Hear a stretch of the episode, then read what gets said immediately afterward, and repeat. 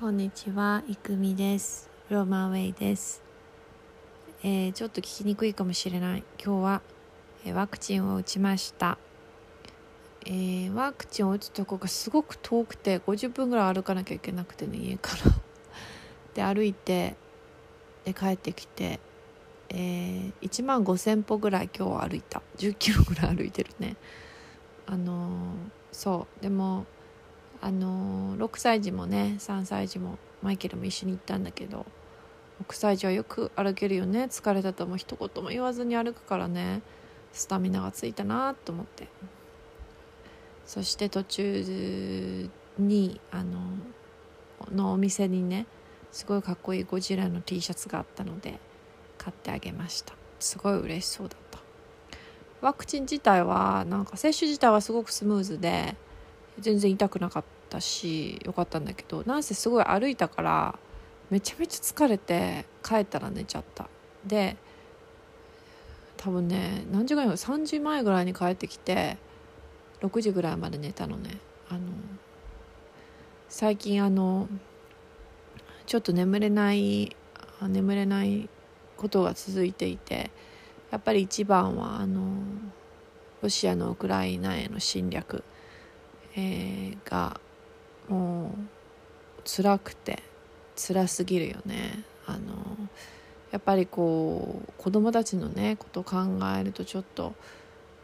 こうどう気持ちを持ったらいいのかその自分がねあの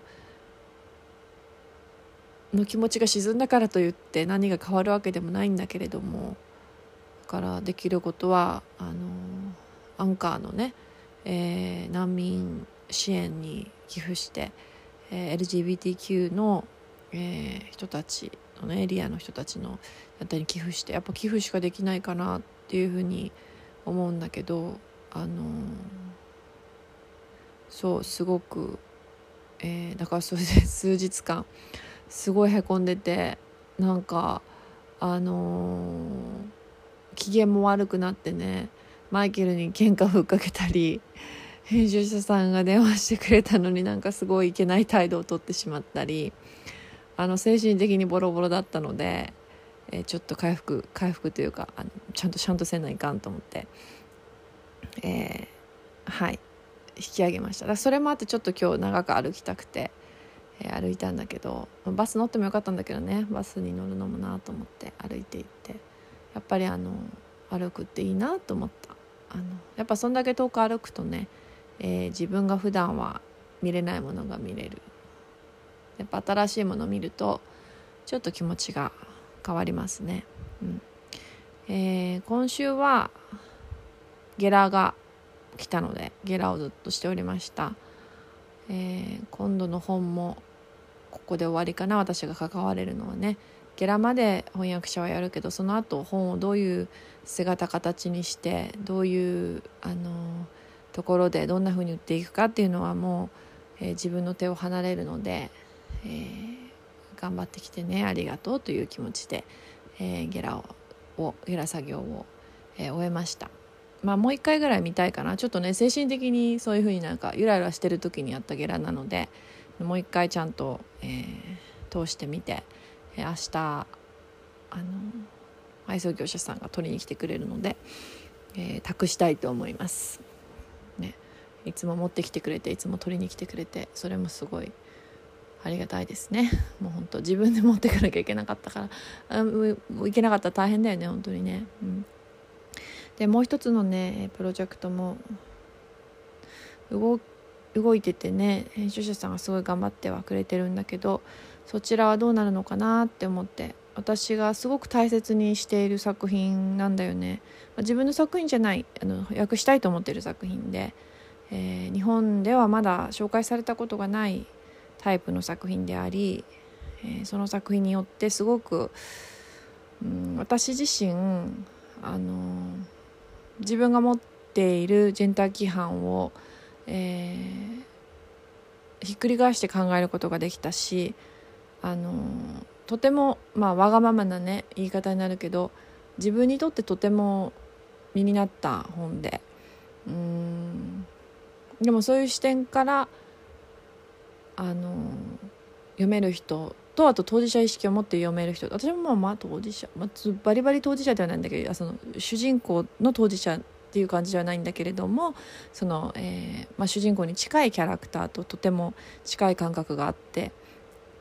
えー、まあすごくだからね日本にぜひ紹介したいなって思う作品なんだよね。やっぱりあの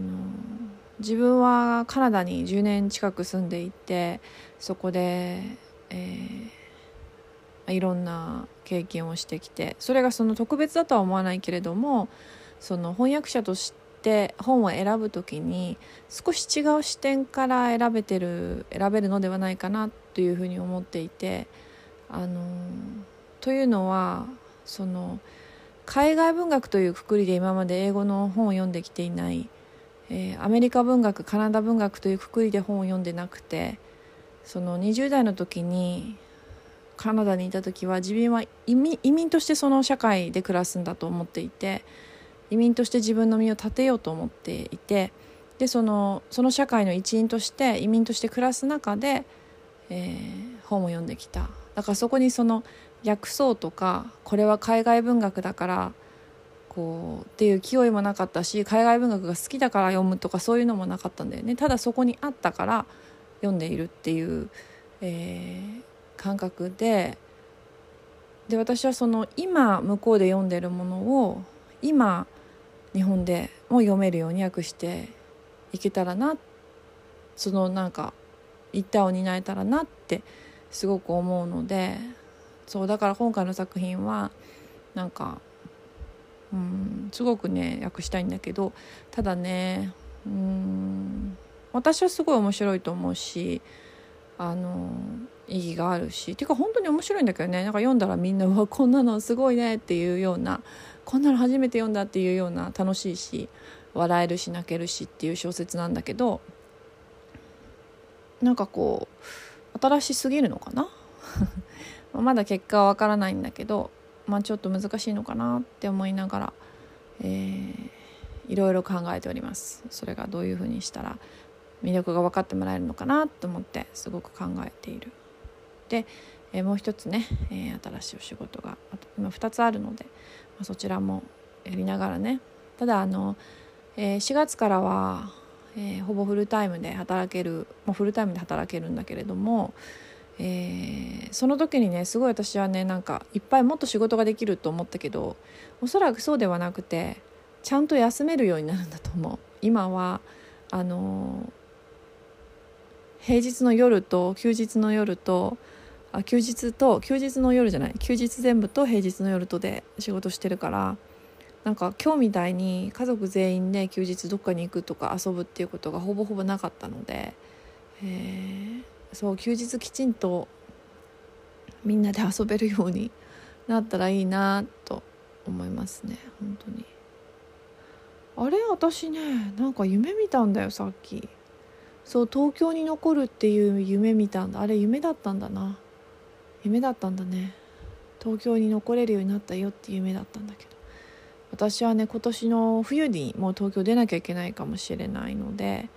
えー、それもね結構心配として心の中にあります。どこに行くのかなって次。あの、引っ越しは苦にはならない。苦にはならないって言ったら嘘になるかな、まあ、大変なんだけどそんなに別に嫌じゃないんだけどただやっぱりこの町を離れるのはちょっと寂しいかな。すごいねあのいいところなんだよね、うん、なんかそう今日すごい面白かったのがあの、おじさんがねえー、自転車を倒し倒してちゃったわけよそのなんか6台ぐらい。倒れてて。でおじさん一生懸命あの自転車起こしてたから一人でね。誰も手伝わなかったから私手伝おうとも手伝い始めたらおじさんにいきなりすごい怒鳴られて。そしてなんか「えー、なんでなんで怒鳴られなきゃいけないんだろうすいません」みたいな感じだったんだけどよく聞いてたらその怒鳴ってる内容がなんか「手が汚れるだろうがお前子供いるだろうが」みたいな感じでなんかちょっと私のことを気遣う内容を怒鳴ってたのね。もうなんか意味不明でしょ？なんでそんな優しいことを怒鳴怒鳴るのっていう。なんか普通に手が汚れるからほら子供さんも連れてるしいいですよ。ありがとうございます。みたいに言えばいいのになんか「お前の手が汚れるじゃろうが」みたいに言われて。なんでそんな風に。私だから初めすごいなんか私いけないことをしたのかなと思って。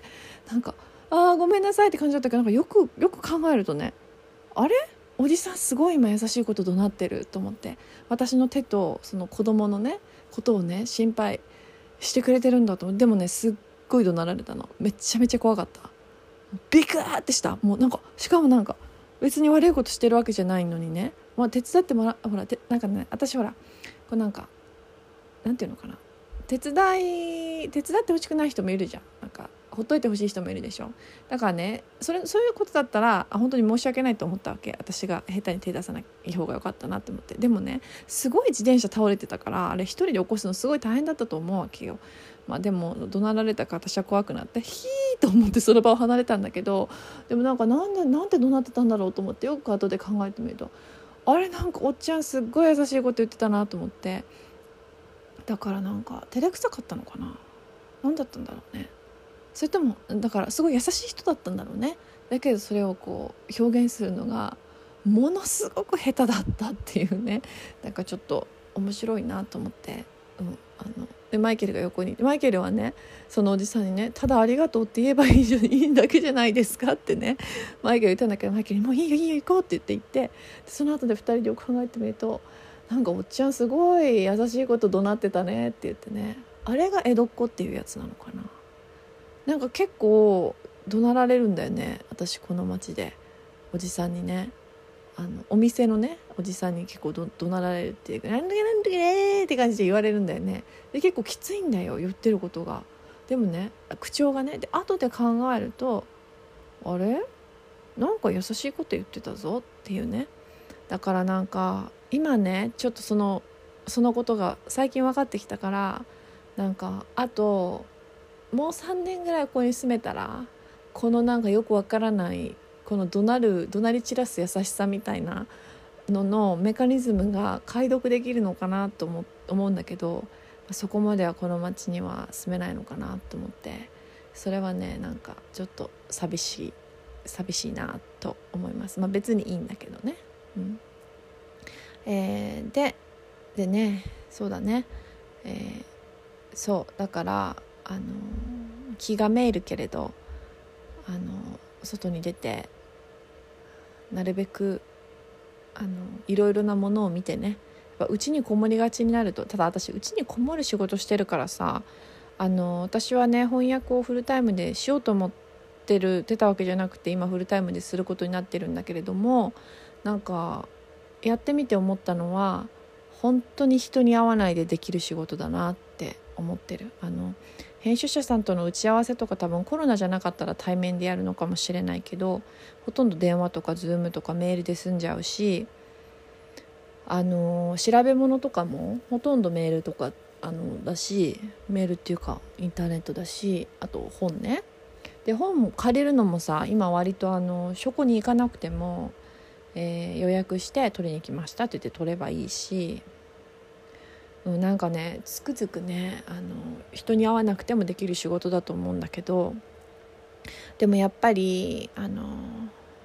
多分外に出ていろいろ見ないとあの良いあの仕事効率にならないしやっぱ健康に悪いよね。あワクチン打ってさこのまま熱が出ないといいなって思うんだけどどうでしょうかね。出るのかな。嫌だな。でもあの本当にね、えー、マイケルが優しくて本当に優しい人だよね。でも今日面白かったのがなんか歩いてる時にあのー、浅草にね浅草方面に行けるっていうことになって浅草方面まで歩こうっつってあの昔ね5年前ぐらいにね